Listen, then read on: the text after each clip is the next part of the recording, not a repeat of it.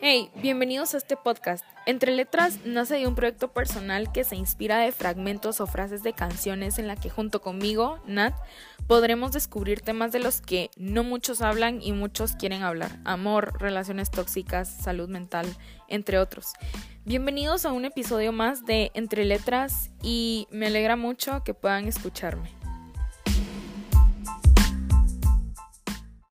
Pensás en algo y comenzás a procesarlo Parece que es algo que cualquier ser humano hace por default, ¿no? Aquí va lo serio. Y si es o no es, cómo se vería, me recuerda a esto y a lo otro, como lo que le pasó a aquel aquel día, ah, pero no lo como lo de ayer, eso estuvo peor, pero dio risa, ¿no?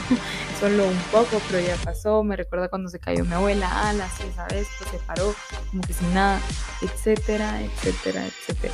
Y comienza todo el vómito de pensamientos imparables a recorrer tu mente Mezcla una persona despistada y que sobrepiensa, no, no es algo fácil de digerir. Es abrumador, tu mente no para ni un segundo, siempre algo te recuerda a ese algo y ese algo a otro algo.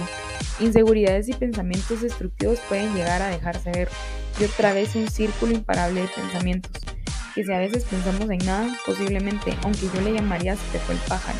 Es la única vez que de verdad veo la nada y nada pasa por mi cabeza, más que mis sentidos presidiendo el entorno que si nos duele la cabeza, a veces. Yo no sufro mucho de dolores de cabeza, pero hay quienes sí, y es totalmente entendible, nunca paramos de pensar. Tal vez dejamos de hacer más de algo de forma física, pero nunca de pensar. Si vemos un gato, por ejemplo, pienso si me gusta o no, los recuerdos que tengo con los gatos, si me gustan más que los perros que los gatos, el por qué, me pongo a pensar por qué mi personalidad va más con los perros, me recuerdo de mis perros, cuáles he tenido, qué razas, qué razas ya no están, los que falleció, quiénes siguen con nosotros, la comida, el agua, etcétera, etcétera, etcétera. Y sin acabar hasta cambiar de tema y comenzar a sí mismo uno nuevo.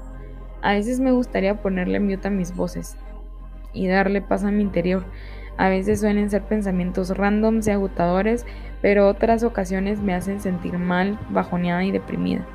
Lo curioso es que para poder controlarlo más no es dejar de sobrepensar, sino darle una razón y dejarlo ir.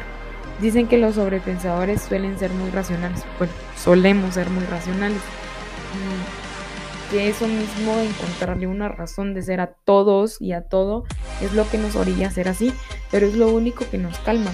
Pero conforme pasa el tiempo he aprendido a también dejarlo ser y dejarlo ir y no atarlo a mi racionalismo. He aprendido a no estar en el pasado y tampoco a estar en el futuro, solo a estar, estar presente con los que amo, con los que me suman y los que me hacen dudar, chao bye, porque ahí viene el vómito mental de nuevo.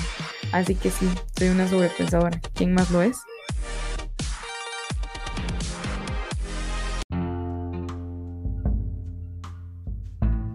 Y eso fue todo por hoy. Espero que tengan una buena tarde, una buena noche, un lindo día. Así que bye, cuídense, crean en sus sueños y sobre todo crean en ustedes.